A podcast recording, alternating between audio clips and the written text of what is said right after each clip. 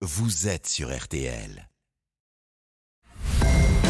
RTL Matin, bien chez soi. C'est l'homme qui tombe à pic en termes d'immobilier. Il nous dit tout, partage, conseils et astuces. Stéphane Plaza en personne, bonjour. Bonjour, bonjour à tous. On s'intéresse à notre intérieur ce matin. Comment upcycler nos meubles? Quel anglais? Moi je Ah disais ouais. upcycler, euh, vous êtes pourquoi en pas? anglais, vous, non? Hein, On dit souvent que les chats ont sept vies et même neuf dans certaines cultures.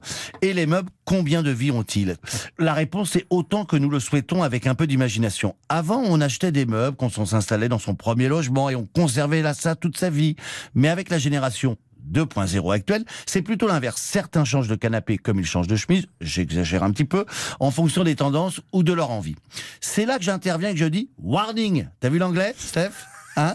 Cette nouvelle façon de consommer doit être en adéquation avec le fait de prendre soin de notre planète. Côté déco, le upcycling ou surcyclage pour les Français participe à cette action. Elle consiste donc à récupérer des matériaux ou des produits dont on n'a plus l'usage pour les transformer en matériaux produits de qualité ou d'utilité supérieure. Il faut donc recycler par le haut. Entre upcycler, recyclage, économie circulaire ou seconde main, il est intéressant d'essayer d'imaginer comment faire durer notre mobilier sans en changer. Par exemple, cette grande table rustique là en bois qui dort depuis des années dans le coin du grenier, qui est lourde, pourquoi ne pas la récupérer et la patiner? Alors la patine, c'est quoi, Ouais. la patine, c'est toute application de peinture, en glacis principalement, visant à vieillir la couche supérieure de n'importe quel support. Il est nécessaire que la patine soit transparente ou semi-transparente, jus, glacis, cire, et qu'elle soit liquide ou très fluide dans le cas d'une cire colorée. Votre table avec cet aspect vieilli sera parfaite au milieu d'un salon complètement épuré. Pas trop de meubles, hein? Et ce buffet qui renfermait les gâteaux et les confiseries de Mamie Carpentier, démodé Non, Stéphane Il suffit de repeindre ses portes et de changer les boutons des tiroirs pour lui donner un nouveau look pour une nouvelle vie.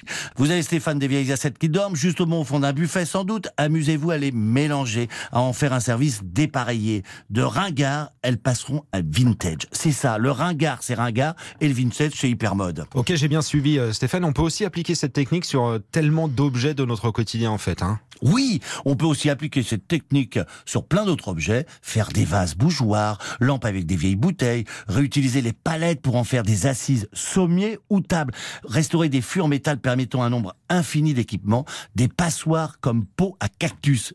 Antoine Lavoisier disait, rien ne se perd, rien ne se crée, tout se transforme, car c'est un avant-gardiste et dans la tendance actuelle. Et en parlant de tendance, Stéphane, il y a celle du mix and match. C'est très en vogue, ça. C'est quoi? Oh, bravo, monsieur est cultivé en déco.